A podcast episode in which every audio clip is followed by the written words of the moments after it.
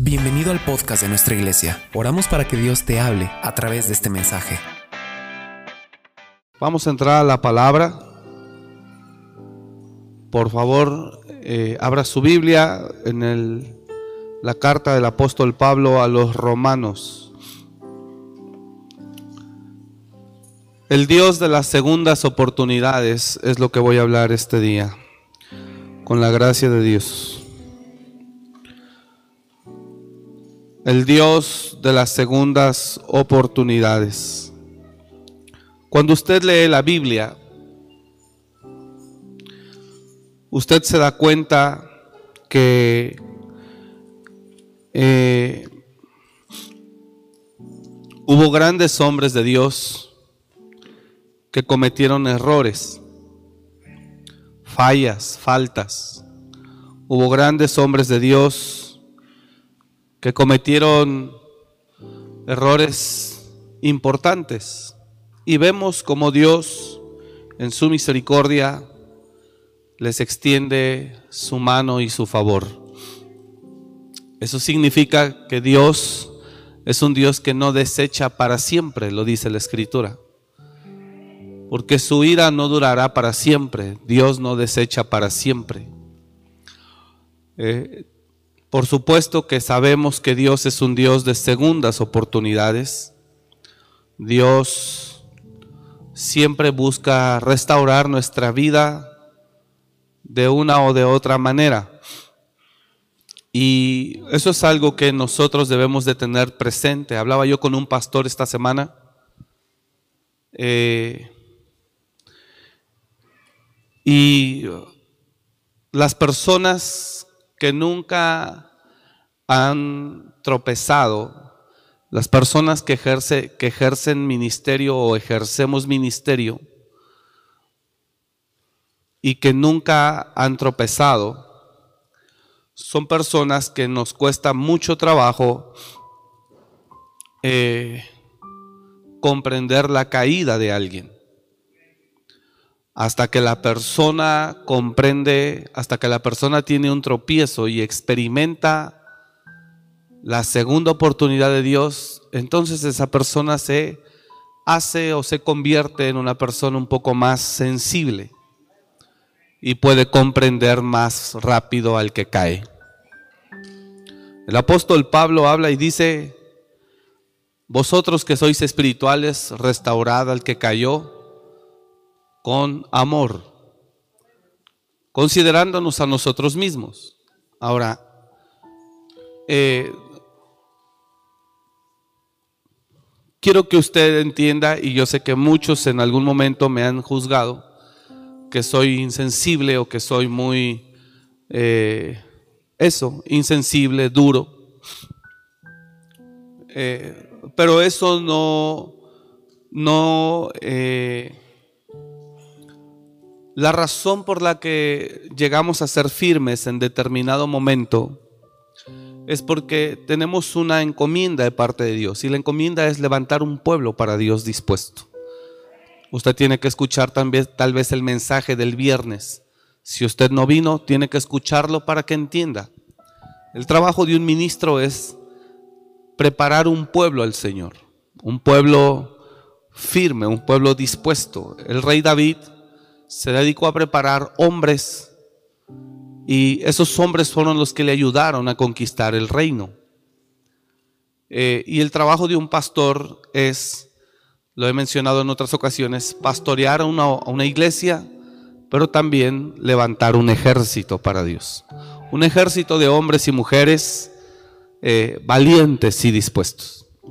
Y a veces eso nos hace parecer duros, firmes, insensibles, enérgicos. Pero eh, yo tengo claro algo. No es como usted lo cree o lo ve muchas veces. Yo sé que hay gente que no se nos acerca porque cuando nos oye predicar dicen, hombre, me da miedo. Eh, nosotros manejamos una determinación para poder levantar un pueblo, un pueblo eh, firme y valiente. Pero eso no quita que yo sé que Dios es un Dios de oportunidades. Sin embargo, cuando una persona es religiosa, o legalista, o cuando simplemente una persona no ha experimentado el tropiezo, entonces es una persona que difícilmente comprenderá la caída de alguien más o el tropiezo de alguien más. Pero cuando la persona cae, cuando esa persona cae, entonces esa persona puede comprender el tropiezo del que cayó. Y a veces Dios nos entrega a caída, aunque usted no lo crea.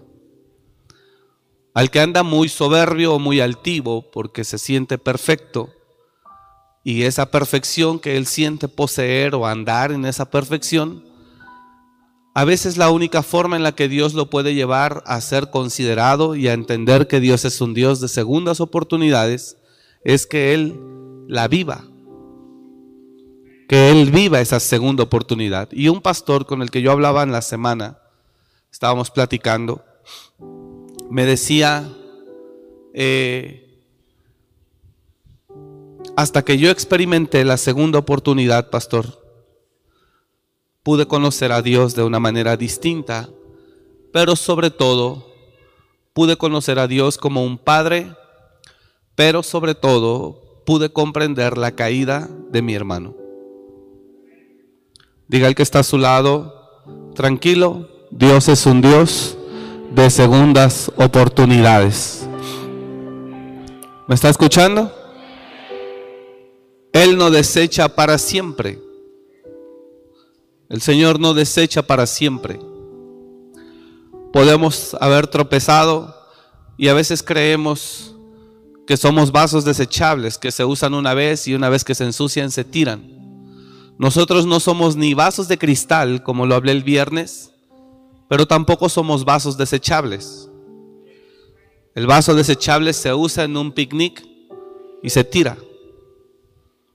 El vaso desechable se usa una sola vez para servir agua, refresco, cualquier bebida y se desecha. Nosotros somos vasos de barro. Y el vaso de barro tiene que ver con la humildad y la capacidad de seguir siendo moldeado. Es lo mismo que también el oro. Hoy el oro tiene también Dios nos hace una referencia o una comparación con el oro. Somos como el oro. Y el oro también tiene la capacidad de hoy poder tener una forma y después de un tiempo lo fundes y le haces otra forma. El barro es lo mismo. Usted y yo somos, diga el que está a su lado, tú y yo somos como el oro y como el barro, que son materiales que se pueden moldear fácilmente. Eso es lo que es el pueblo de Dios. Y por eso Dios simbólicamente forma al hombre llamado Adán del polvo o de la tierra, del barro. Entonces no somos de cristal, pero tampoco somos desechables. Dios es un Dios de segundas oportunidades. Sin embargo, nosotros tenemos que mantenernos un poco firmes. Sin embargo, firmes, mas no insensibles ante el tropiezo de alguien. Firmes mas no insensibles ante el tropiezo de alguien. Y firmes, ¿por qué? Para que no se abuse de la gracia. Si tú enseñas únicamente que Dios es un Dios de muchas oportunidades, entonces a la persona nunca le interesará ser mejor cada día. Y todo el tiempo estará tropezando, tropezando y viviendo una vida como Dios no quiere que viva. Entonces uno tiene que mantener cierta firmeza para levantar a un pueblo y llevarlo a la madurez. ¿Me está escuchando? Llevarlo a la madurez, que crezca, eh, para proteger la obra. Pero hay gente que se ha acercado con nosotros y nos ha expresado su caída y jamás a nadie lo hemos corrido. Jamás a nadie lo hemos, jamás a nadie. Gente que ha llegado a la oficina caída porque cayó, avergonzada porque cayó, jamás la hemos expulsado de la iglesia y jamás le hemos dicho, no tienes remedio. Jamás. Sin embargo, la palabra tiene que ser firme para que ésta nos purifique cada día. y que nos lleve a ser mejores cada día. ¿Me está escuchando? Pero Dios no desecha. Dios cambia y transforma. ¿Por qué Dios te compró? ¿Por qué Dios te compró? ¿Por qué Dios te adquirió? ¿Por qué Dios, nos, ¿Por qué Dios puso sus ojos en nosotros? ¿Por qué Dios nos compró? Dios hizo una excelente inversión en nosotros. ¿Por qué? Porque Él sabe de qué material fuimos creados, pues Él nos creó.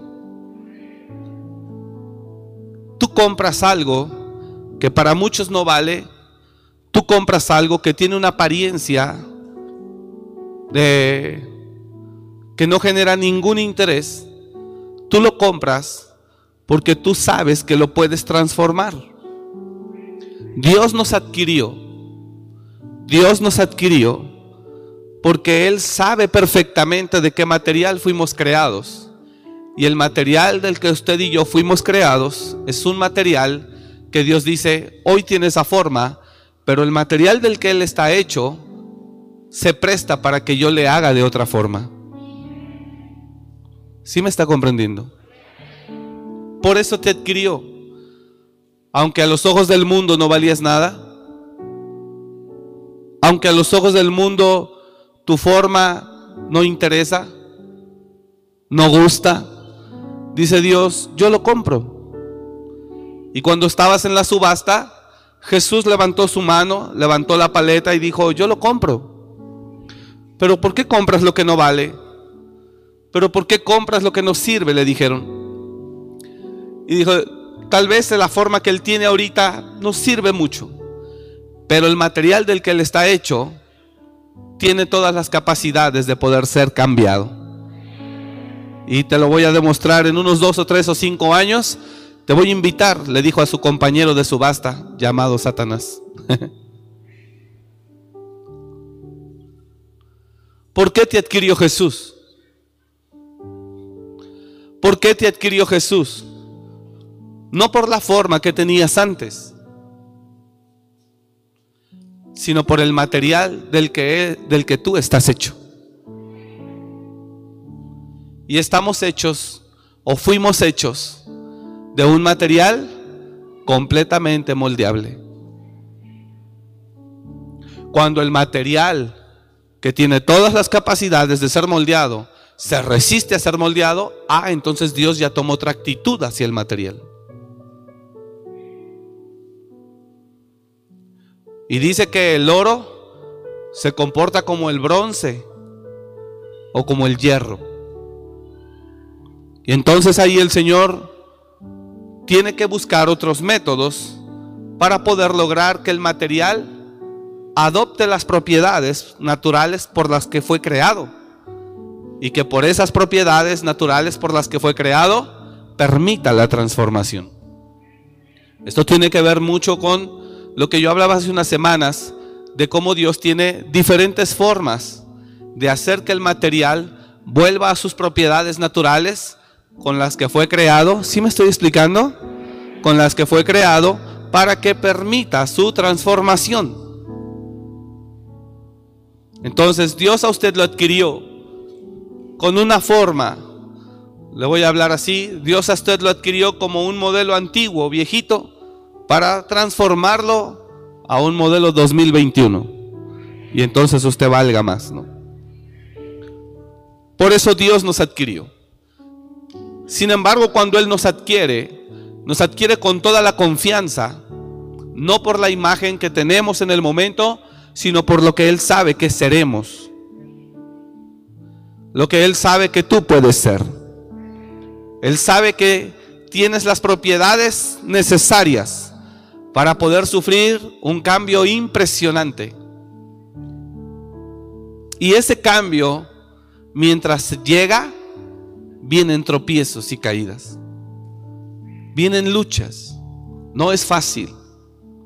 Y mi trabajo, nuestro trabajo como pastores, el de la pastora y un servidor, el del equipo, de colaboradores, maestros, líderes de ministerios, servidores, etcétera, el trabajo de nosotros es empujarlo a ese cambio, no desecharlo, pero sí empujarlo a esa transformación. ¿Me está escuchando?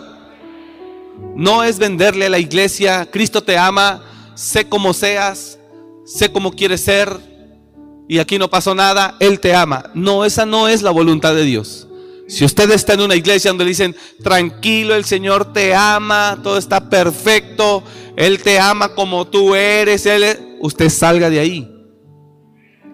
Porque el Señor lo rescató, no por lo que usted es, sino por lo que Él sabe que serás.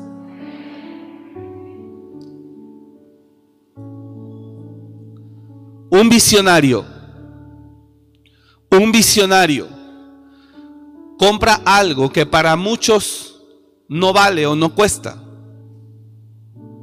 Porque lo ven, ven que no tiene ningún interés. Y así fue como el Señor nos compró. En una subasta, lo digo con mucho respeto, sin que nadie se ofenda al ponerle precio, pero tal vez Él nos compró como lo más vil ante los ojos del mundo. Así nos compró Él. Y sabes, a Él le costamos la sangre de su Hijo. Él levantó la paleta en esa subasta y el mundo decía, no, no queremos eso, queremos a la gente inteligente, queremos a los más sabios, queremos a los, más, a los, a los mejores. No, no, no, yo, eh, es, él no, él, tiene una forma, no, no, no, no, no, nada que ver. Y entonces llegó Jesús y levantó su mano y dijo, eh, yo lo quiero, yo me lo llevo. La pregunta es, ¿para qué te compró Jesús? para así como te tomó de la subasta, ponerte en su vitrina? ¿Sí? No. Te compró Jesús no siendo tú interesante para el mundo. Te compró Jesús no siendo interesante para el mundo, no por lo que eres, sino por lo que Él, visionariamente hablando, sabe que serás. ¿Me estoy explicando? Ahora, eso es hermoso. Te compró en esa subasta, él levantó la paleta y dijo, a la una, a las dos, a las tres, vendido al Señor Jesucristo que está allá en la quinta fila, a Él se le entrega esto que pues nadie quiere, pero bueno, Él lo quiso, pues dénselo a Él. Diga conmigo, ahí estoy yo. Dice la escritura, porque lo vil y menospreciado escogió Dios. Entonces en esa subasta habían cosas valiosas para el mundo y cosas que para el mundo no valían. Ese era yo, ese era usted. Y cuando lo vil sale a subasta, nadie lo acepta. Nadie lo quiere y dicen, no, no, no, saca saca lo, bueno, lo que, lo que nosotros creemos que vale. Y entonces ese Señor Jesús en esa fila levantó la paleta. Y te compró a ti. Te adquirió a ti. Pueblo adquirido por Dios, dice. Mas vosotros sois linaje escogido, real sacerdocio nación santa, pueblo adquirido por Dios para que vayas y anuncies las virtudes de aquel que te llamó de las tinieblas a su luz admirable. Entonces vino ese Jesús y dijo, yo lo compro. Diga al de al lado, ¿te compraron en esa subasta? Y lo compró el mejor hombre que ha existido en toda la tierra lo compró el Hijo de Dios y quien está ahora sentado a la diestra del Padre, intercediendo por nosotros. El Rey de Reyes y Señor de Señores. Se llama Jesucristo. Él lo compró a usted. Ahora, lo que quiero que me comprenda, por favor, yo me estoy viendo muy atrás para poder comprender, darme a entender el mensaje. Él lo compró a usted en esa subasta. Nadie nos quería. Buscaban a los más inteligentes, buscaban a los más capaces. A ellos sí los querían comprar. Y usted y yo, como no sabíamos ni sumar, tal vez, dije, no, hombre, él no. Pero vino Jesús y nos compró. Ahora la pregunta, ¿estamos todos acá? Amén. Entonces la pregunta es, pero Él no te compró de la subasta, diga el de al lado, Él no te compró de la subasta para ponerte en su vitrina. Él sabe lo que compró. Él sabe lo que compró. Jesús cuando te compró a ti sabía lo que había comprado. También este mensaje le puede llamar ya le puede poner como título llamados a ser transformados. Y eso es algo que la gente no comprende a veces. Entonces, cuando Jesús, el de la quinta fila, levanta la paleta y te adquiere, al final de la subasta dicen, tome señora, ahí está lo que usted ganó. Y así está con las manitas aquí. Ahí está lo que usted compró. Y ya se va Jesús. Con todo eso que compró sucio. Con todo eso que compró caído. Y entonces Jesús no va y lo pone en la vitrina inmediatamente. Jesús dice, para muchos en esa subasta lo que yo compré no valía. Y muchos cuando salimos de la subasta me criticaron diciendo que yo no compré de esas joyas brillantes, que yo compré lo que nos sirve. Pero yo les voy a demostrar que lo que compré vale más que lo que ellos compraron. Y es real.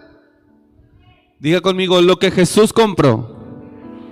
Vamos, diga el de al lado, lo que Jesús compró vale más que lo que el mundo compró. Ahora, ¿cuándo llega a valer más lo que Jesús compró? Cuando permite Jesús, cuando lo que Él compró permite que Él haga lo que Él quiere hacer. Entonces es cuando Jesús te dice, hija, te adquirí en la subasta, pero no, no te adquirí por lo que eres en ese momento sino por lo que yo visualicé de ti, que serás el día de mañana.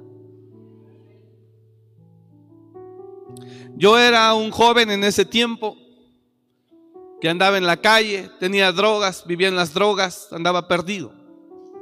En la calle. Y obviamente pues el mundo no te quiere porque eres un adicto, un drogadicto, un vicioso. ¿Y quién da algo por ti? Nada. Y ahí a esa calle llegó Jesús y me compró. Y entonces yo ya me sentía el muy, muy, dijo Jesús, no te compré para ponerte en mi vitrina ya, hijo. No te compré por lo que eres hoy, sino por lo que, por lo que yo sé que serás mañana. Y entonces es cuando toma valor verdaderamente lo que Jesús compró. Ahí vale.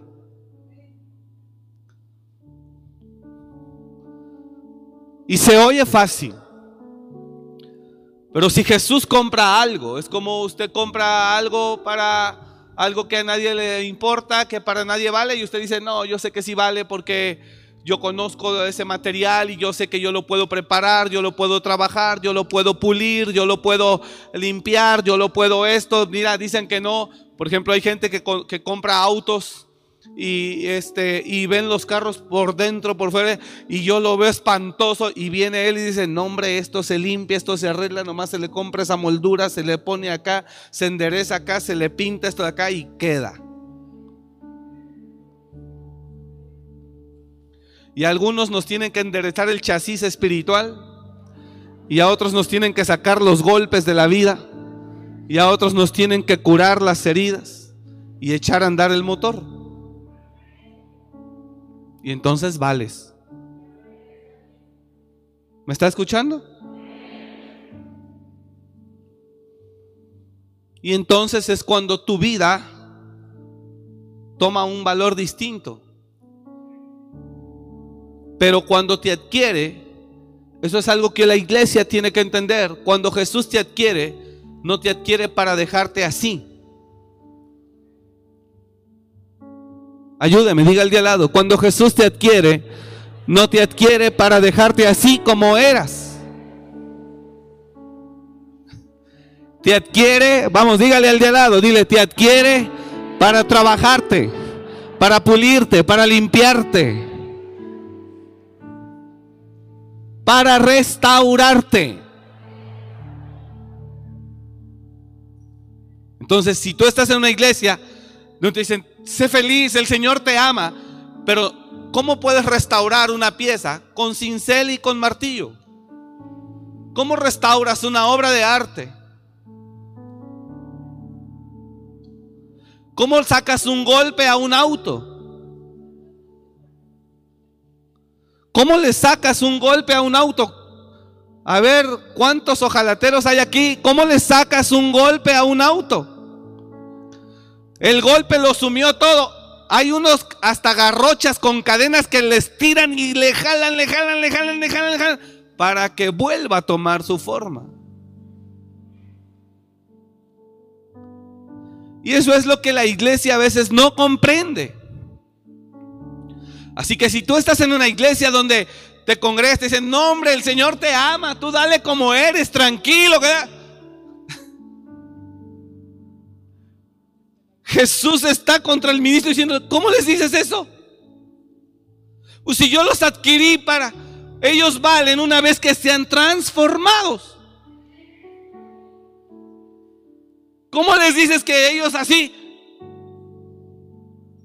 No, necesito trabajar en ellos. Los adquirí no por bellos, sino por el material del que yo sé que están hechos. Y el material del que yo sé que están hechos tiene todas las posibilidades de ser, de ser. Y entonces Dios pone al martillo y el cincel. ¿Y sabe quiénes son el martillo y el cincel? La pastora y yo.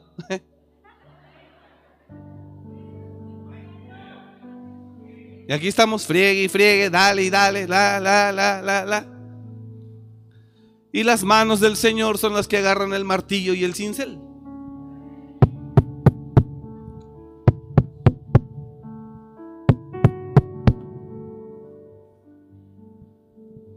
Eso es lo que hago.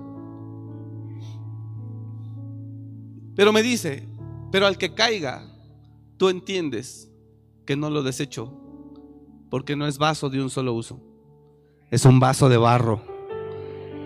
Puede cambiar, puede cambiar, pero métele el cincel. Ya me conoció un poquito. ¿Sí me entendió? Ya me conoció un poquito. Soy el del cincel, pero entendido que no eres un vaso desechable. Soy el del cincel, pero entiendo que no eres un vaso de un solo uso. Soy el del cincel porque tengo que trabajar conforme a la visión o conforme a como Dios te visualizó a ti.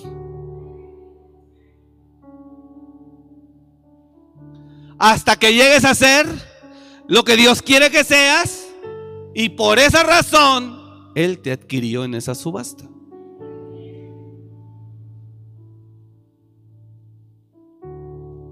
Cuando tú lo entiendes, duele. Pero el día de mañana alabarás a Dios. Los valientes de David antes no eran los valientes, eran los temerosos de David. Primer libro de Samuel, capítulo 22. No vaya, no vaya, solo multimedia, por favor. Primer libro de Samuel, capítulo 22. Y vinieron a David a la cueva de Adulam 400 hombres, enlutados, amargados, temerosos, endeudados, vinieron a David y se juntaron con él todos los afligidos y todo, el, todo el que estaba endeudado. El que está endeudado, una persona se endeuda por dos razones. Número uno, porque no produce o no genera, no trabaja. O dos, porque no sabe administrar lo que recibe. No hay otra, bueno, hay otra tercera razón, porque no respeta los tiempos para poseer lo que es tiempo de tener. Son las tres razones de por qué la gente se endeuda. Porque quiere tener algo antes de tiempo. Esa es una.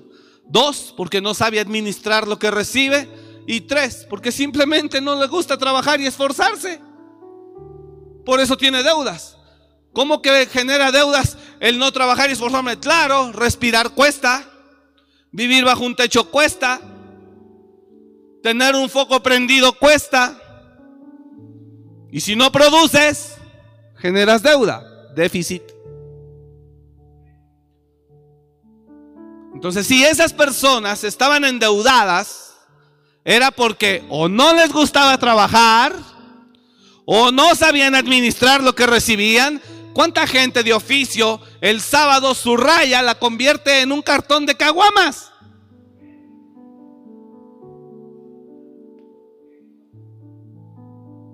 ¿Cuánta gente?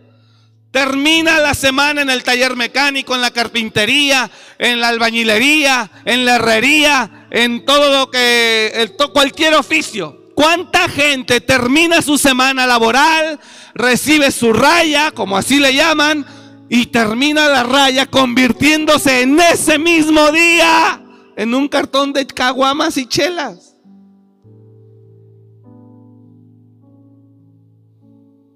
Y a mitad de semana consigue dinero prestado con el patrón para los pasajes. Lo hablo con libertad porque sé que aquí no hay nadie así.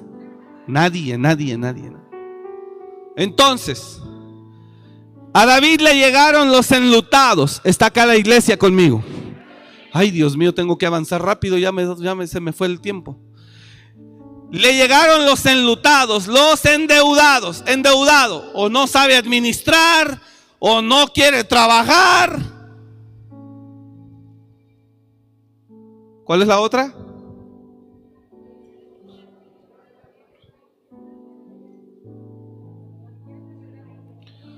O simplemente él quiere poseer algo antes de tiempo. Eso significa que le gana la emoción continuamente. Todo aquel que quiere tener algo antes de tiempo es una señal de que está controlado por sus emociones.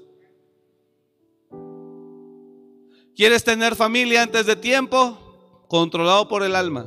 Te vas a meter en serios problemas. ¿Quieres tener este carro antes de tiempo? Controlado por las emociones. Problemas. ¿Quieres tener a ese hombre o a esa mujer antes de tiempo? Controlado por las emociones problemas seguros.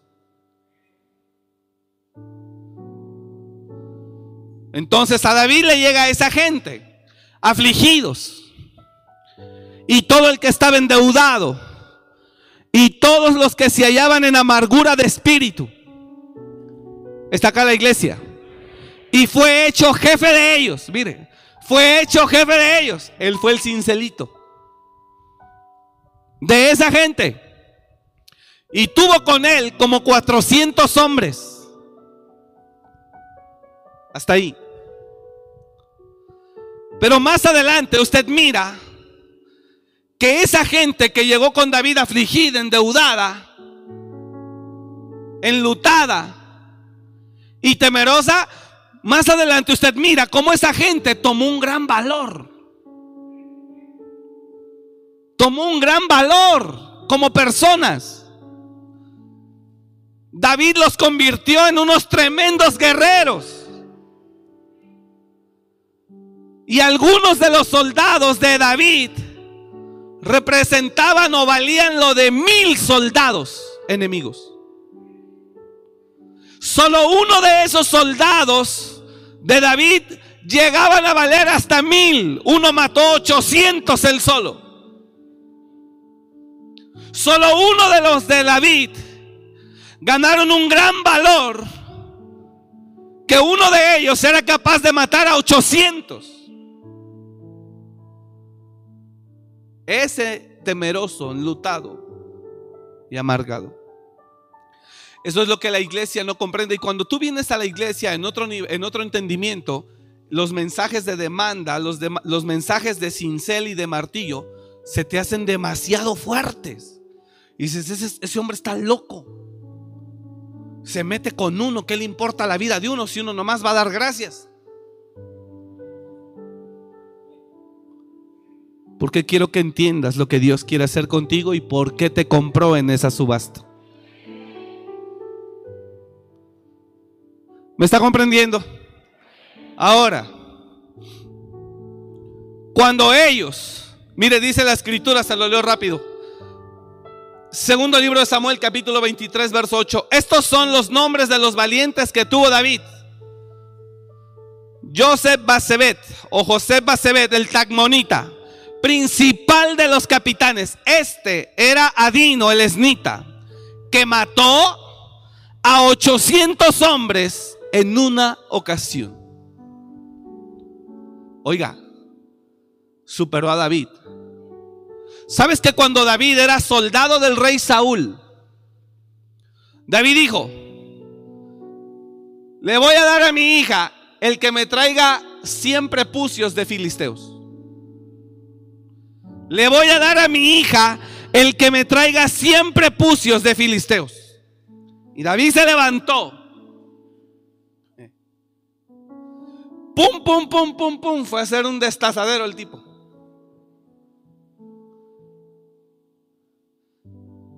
Llegó con una bolsa al palacio del rey y le dijo, ahí están 200.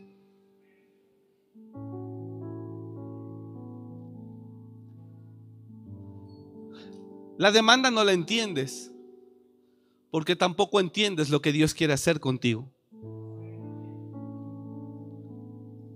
Se lo digo de este lado. La demanda no la entiendes porque no has podido entender lo que Dios quiere hacer contigo.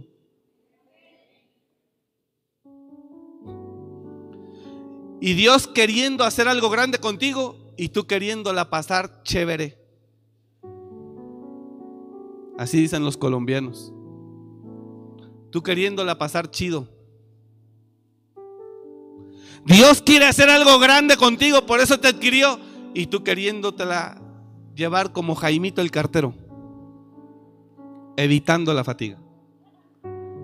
Dios quiere hacer algo grande contigo y tú no entendiendo lo que Dios quiere hacer contigo. ¿Está usted acá?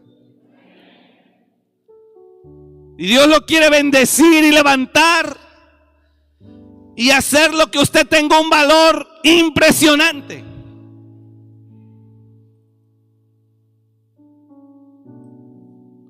¿Sabes qué es lo que te daría el valor?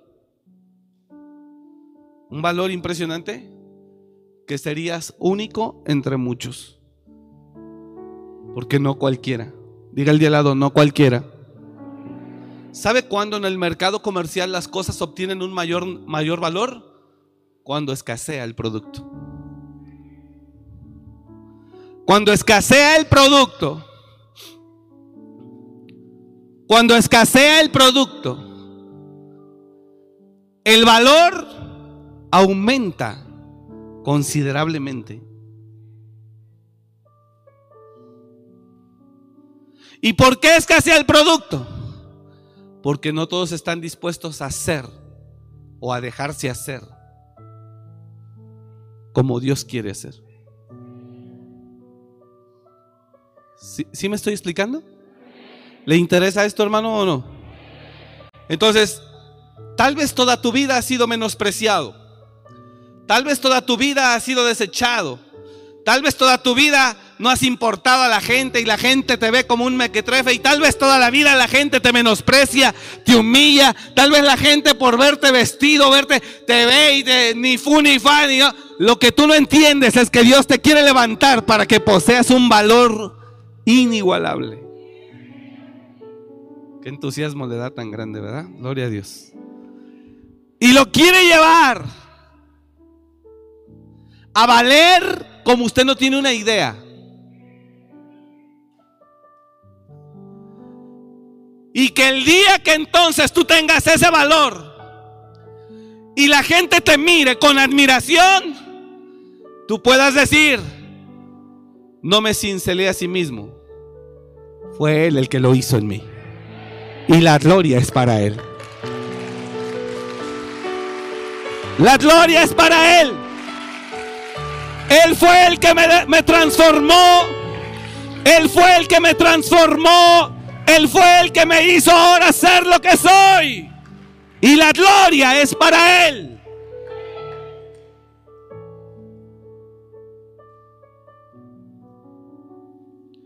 Y entonces ahora la gente te mira con admiración. Y entonces ahora la gente te mira con respeto. Y entonces ahora la gente dice, wow. Y entonces ahora la gente te escucha. Y entonces ahora la gente te sigue. Y entonces ahora la gente se dispone. Y entonces ahora la gente te respeta. Y entonces ahora la gente te invita, te reconoce, te aplaude. Entonces ahora. Pero eso no sucederá si te compran de la subasta y luego luego te quieren poner arriba. Seguirá sin ser interesante. Es por eso que cuando algunos quieren servir a Dios sin haberse dejado primero pulir, aunque ellos se pongan arriba, siguen sin interesar.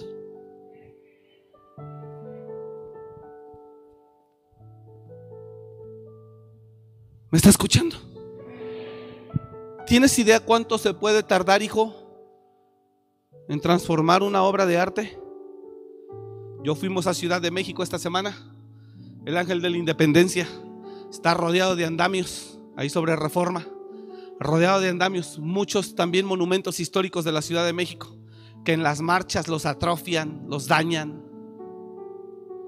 Son esculturas de millones y millones. Y el ángel de la independencia tiene meses, meses este, eh, cerrado su acceso, lleno de andamios escaleras, porque lo están trabajando.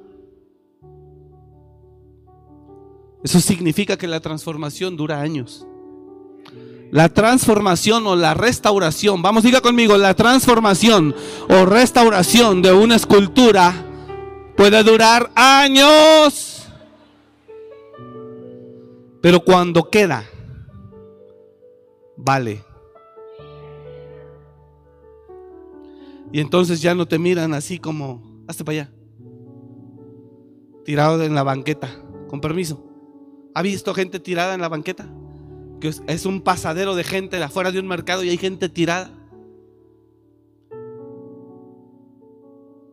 Y entonces el Señor es lo que restaura. Y te quiere levantar. Dije, te quiere levantar.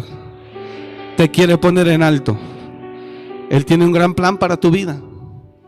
Si no es fácil, hermano. Entonces, ¿por qué me compró Dios? ¿Por qué me compró Dios? No por lo que soy, sino por lo que Él cree y sabe que seré. Por la forma que Él te dará. Dile al de al lado, prepárate, porque ahí viene el cincel y ahí viene el martillo. no es cierto. Dígale al lado, prepárate para la forma nueva que Dios te dará. Amén. Amén. Apláudale al Rey de Gloria. Apláudale.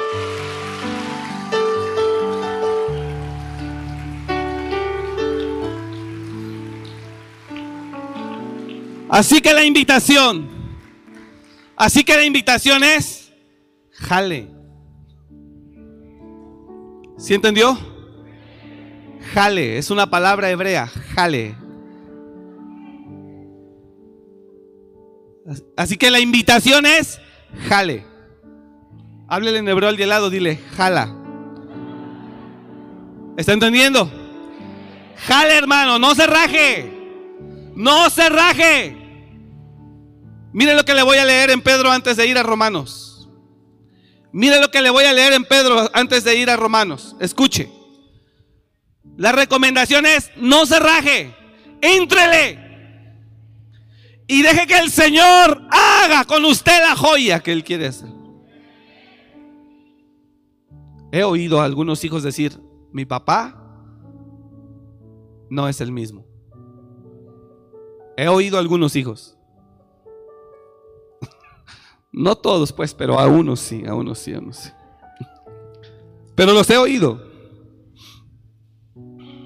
¿Me está siguiendo? Así que el consejo es, entrele. Dice el Señor en Pedro, dice, si en el mundo eras afligido por el, por el pecado, ¿cuánto más ahora por Cristo Jesús? No es que entrarle al proceso se sufre, también se sufre por no entrarle.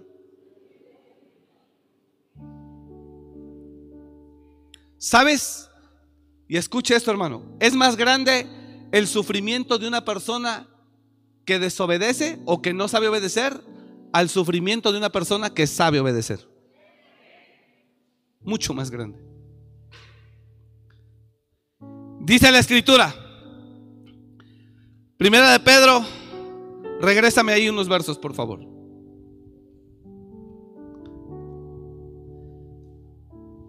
Uno atrás, uno, uno. Pedro, apóstol de Jesucristo. A los expatriados de la dispersión en el Ponto, Galacia, Capadocia, Asia y Bitinia. Elegidos según la, según la presencia, Padre mío. Según la, la presencia de Dios. De Dios Padre en santificación del Espíritu. Elegidos por el Señor en santificación del Espíritu para obedecer y ser rociados con la sangre de Jesucristo. Gracia y, y paz os sean multiplicadas.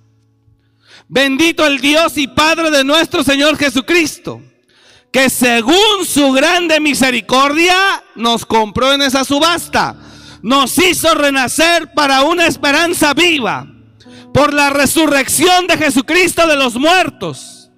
¿Para qué nos hizo renacer? Para una herencia incorruptible, incontaminada e inmarcesible, reservada en los cielos para vosotros, que sois guiados por el poder de Dios mediante la fe para alcanzar la salvación que está preparada para ser manifestada en el tiempo postrero.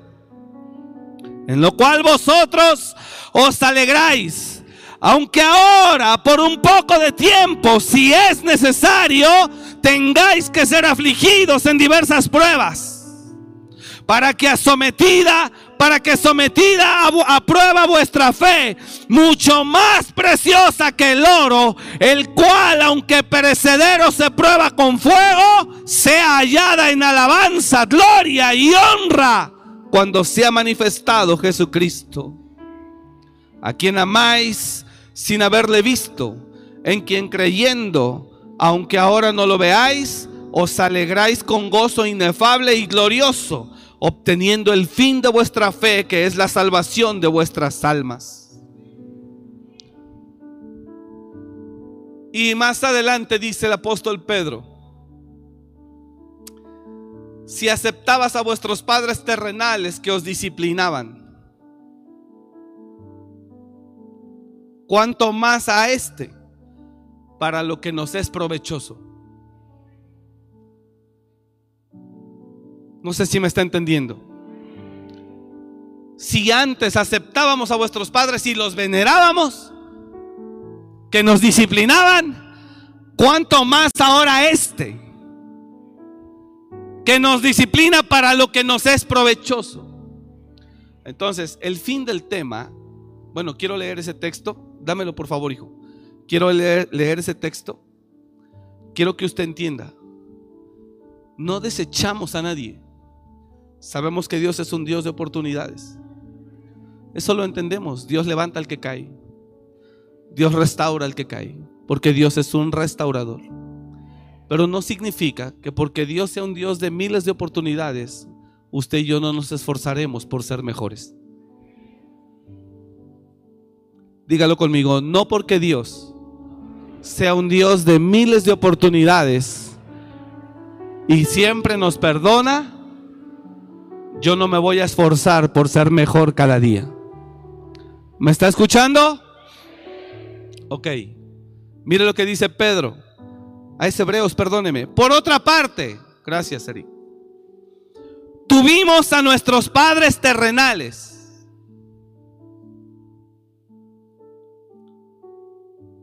Que nos disciplinaban y los respetábamos. Eso estoy hablando en generaciones pasadas, porque había un respeto sobre los padres. Tremendo. Los hijos a los padres en aquellas generaciones de dos atrás, algunos le hablaban de usted a su papá. Era un respeto. Ya las generaciones, los tiempos de hoy son muy distintos. Hoy las generaciones es, ¿qué te metes en mi vida? Respeta mi espacio. Tengo derechos. ¿Por qué te metes así a mi habitación? ¿Con qué derecho te metes? Wow, tremendo. ¿Cómo Dios puede obrar en gente así? No se puede. Entonces no sé si ya estas nuevas generaciones en lugar de ser de barro, son de bronce y hierro. Eso sí no se puede moldear. Por otra parte, tuvimos a nuestros padres terrenales que nos disciplinaban y los venerábamos. O sea, a pesar de la disciplina que me metía mi papá, lo respetaba. ¿Sí o no? Entre, entre, interrogación, ¿por qué no obedeceremos mucho mejor al Padre de los Espíritus y viviremos? ¿Por qué no obedeceremos mejor al Padre de los Espíritus y viviremos?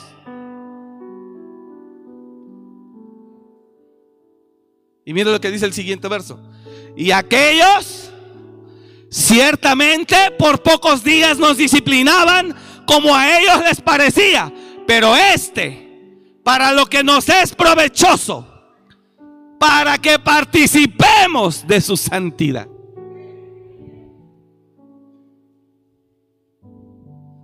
Si lo digo con mucho respeto, sin afán de halagarme a mí mismo, porque no procede. Pero si yo no hubiera permitido el proceso en mi vida, yo no estaría aquí. Porque nadie sigue a un ciego. Porque si un ciego sigue a otro ciego, ambos caerán en el hoyo. No puede transformar el que no ha sido transformado. No puede sacar del hoyo el que sigue en el hoyo. Es necesario salir del hoyo para ayudar al que está en el hoyo. Es necesario ser transformado para ayudar a transformar a Él.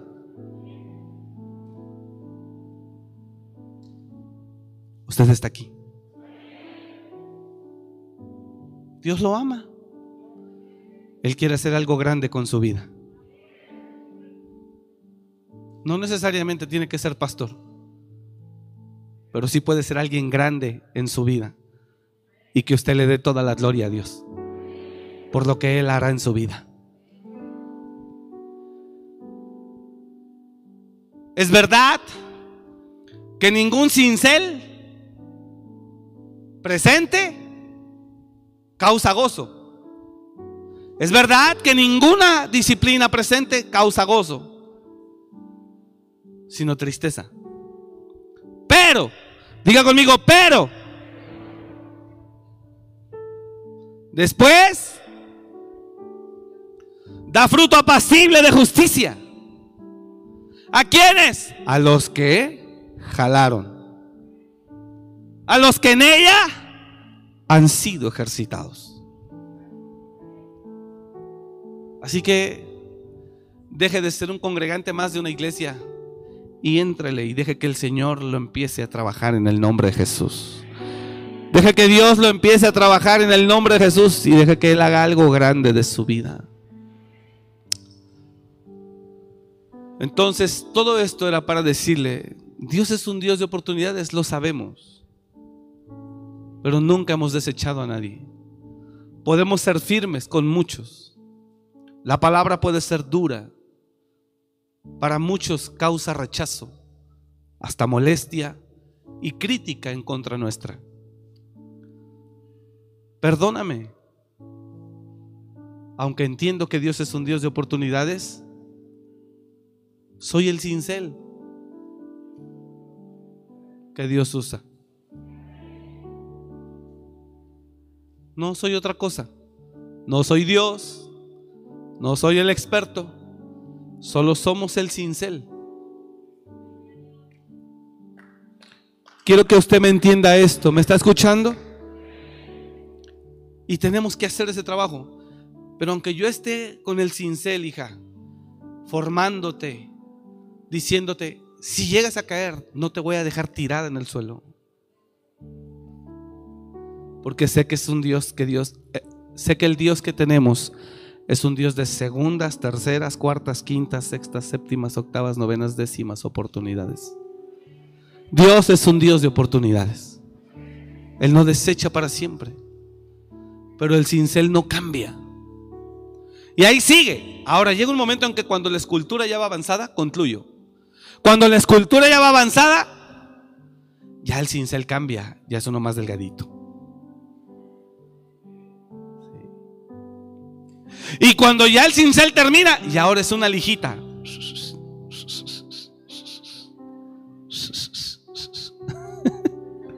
¿Sí está entendiendo? A ver, hágale así.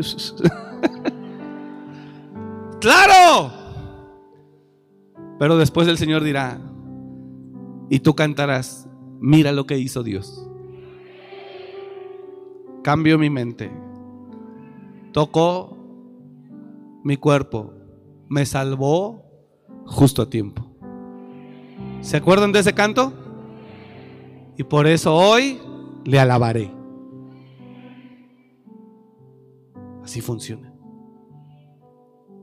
Así que bienvenidos al fuego, digo, a la casa de Dios todos. Bienvenidos al horno. Iglesia cristiana, el horno de fuego. Pero créame que Dios quiere hacer algo grande de usted. Apláudale a Él con todo el corazón. Apláudale a Él.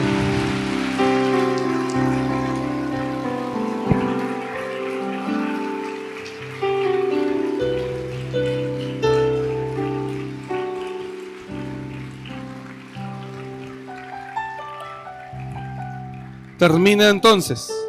Romanos 6:15. ¿Qué diremos pues a esto? Aquí es donde empezamos la prédica.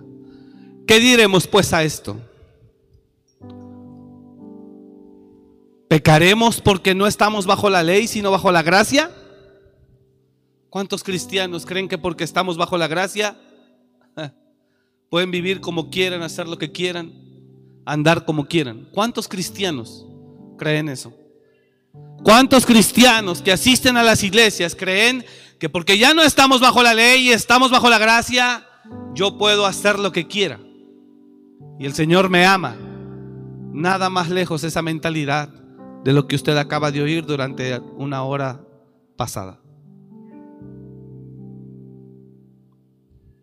Nada más lejos. ¿Qué pues diremos? ¿Pecaremos porque no estamos bajo la ley, sino bajo la gracia?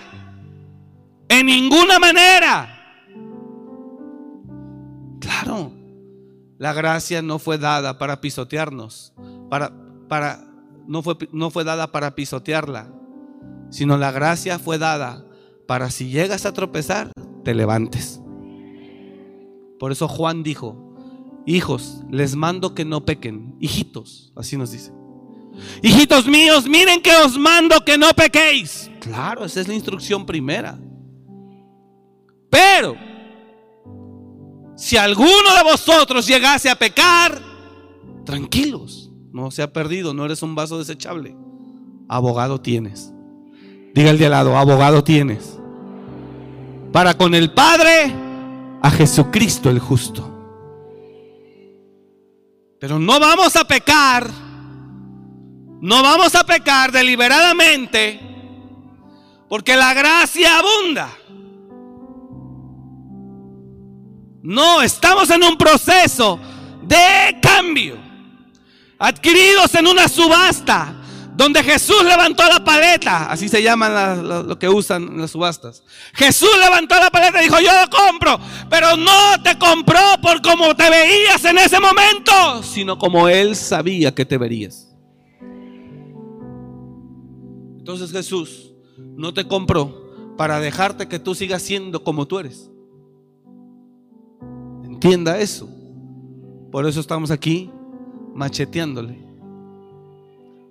Porque si no lo hago, a mí me lo demandará. Lo tenemos que hacer. Jamás enseñorearnos de usted ni de nadie. Enseñar al que quiera. Jesús dijo, el que viene a mí, yo no lo echo fuera. Todo el que entra aquí, ¿cómo lo echaremos? Así que hermanos, Dios tiene grandes planes para su vida. No tenga temor. Se sufre más afuera que adentro por no querer el proceso que viviéndolo. Así que deje que Dios lo levante en el nombre de Jesús y haga lo que Él quiere hacer con su vida. Así que no vamos a pecar de ninguna manera porque abunda la gracia, porque no estamos bajo la ley, sino bajo la gracia. En ninguna manera, dice. No, no vamos a pecar. Estamos bajo la gracia del Señor, que si tropiezo, me levanta. Pero no para pisotear la sangre del Hijo de Dios. ¿Cuántos dicen amén, iglesia? Póngase de pie, por favor.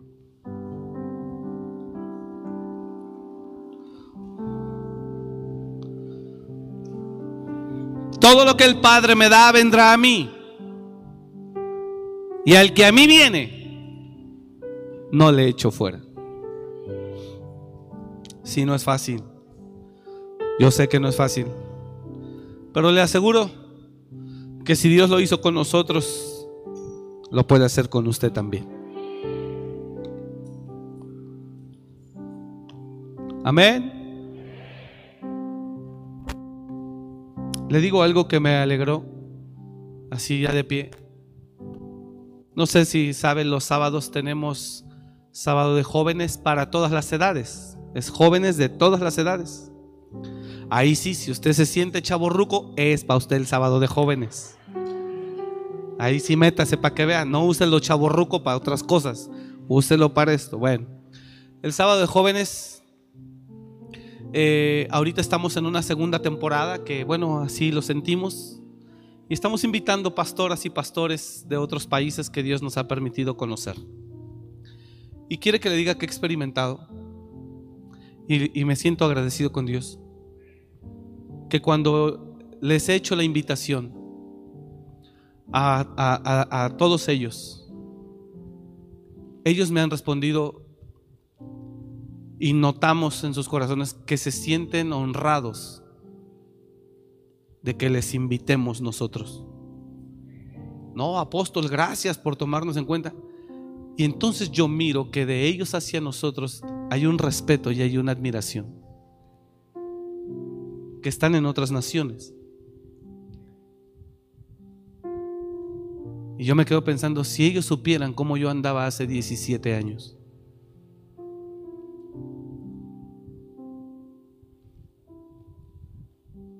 Si supieran que yo estaba en las calles pidiendo dinero para comprar un cigarro. Y ahora ellos se sientan honrados de que los invitemos nosotros. Yo digo, pues ¿cómo nos verán? ¿Sí me entiende? ¿Cómo nos verán? Hemos ido a lugares con hermanos, reuniones de repente, y una hermana estaba ahí mirándonos y le pregunta, ¿me le puedo acercar? Le pregunta a la pastora y la pastora, sí, hija, ¿cómo no? Acércate, abrázalo. Y entonces yo te quedas pensando y dices, pues ¿cómo te verá? Yo le comparto eso con humildad y con todo mi corazón, hermano. No hay un tema de soberbia, porque aterrizado ya me ha aterrizado Dios sino para que usted se dé cuenta cómo Dios puede cambiar tu valor. ¿Sí entiende? ¿Cómo Dios puede cambiar la estima? Jesús tenía una estima ante el mundo que le gritaban, Osana al hijo de David. Osana en las alturas. Osana en las alturas. Benditos los pechos que te amamantaron. Bendito el vientre de donde naciste. Si tú permites que Dios entre a tu vida, entonces estarás altamente comprometido con Él. Él es el maestro, tú eres la escultura. Entonces no serás un congregante, serás una pieza importante en este lugar. Y Dios te va a poner, te va a llevar a tener un valor impresionante. Fui a la casa de un amigo Estuve hace unas semanas, meses, no sé. Y entré a su casa y, le dije, qué bonito cuadro. Me dice, ¿sabes de quién es? Pues yo no sé de arte. dije, no, dice, es de fulano de tal. Vale un millón y medio. Dije, ¿esa cochinada vale un millón y medio? Sí, vale un millón y medio. Millón y medio. Y yo dije, ahorita que se descuide, lo voy a bajar yo el cuadro. Dios quiere darte un mayor valor. Ya vales la sangre de Cristo. Ahora solo se tiene que mirar. Así que permita que Dios sobre. En el nombre de Jesús. Y te vas a dar cuenta que la gente te tiene en una estima que tú no sabes. Y a ti Dios te protege porque te sigues, te sigues creyendo y sintiendo un inútil. Y la gente te tiene en otro concepto, pero tú te sigues sintiendo un incapaz. Porque esa es una protección, se llama aguijón en la carne. Para saber manejar el gobierno. Señor, toma control de nuestras vidas. Somos tuyos. Y si estamos aquí hablando es por ti. Amén. Lo bendigo, iglesia. Padre, te doy gracias por esta casa. Te doy gracias por esta familia. Te doy gracias por cada uno de mis hermanos. Y te doy gracias por tu palabra. Que cada uno de ellos comprenda, Señor, lo que tú nos has hablado este día. No pecaremos, Señor, porque no estamos bajo la ley, sino bajo la gracia. No, no, no, no, no, en ninguna manera. Nos esforzaremos, Señor, por ser mejores. Y nos pondremos en tus manos para que hagas lo que tú quieras. Gracias te damos, Señor, Rey de Gloria. Bendice a cada uno. Bendice a cada familia. Bendice a cada uno en el nombre de Jesús. Bendice a cada uno cada pareja, cada matrimonio, a los jóvenes. Bendícele, Señor, que esta palabra quede registrada, sellada en el corazón y en la mente de cada uno, en el nombre de Jesús. Que busquemos ser mejores en Cristo, no en el mundo. Que busquemos ser mejores en Cristo cada día, no en el mundo. En el nombre de Jesús. Gracias por escuchar este mensaje. Comparte y suscríbete. Para más información de nuestro ministerio visita www.amoryrestauracionmorelia.org.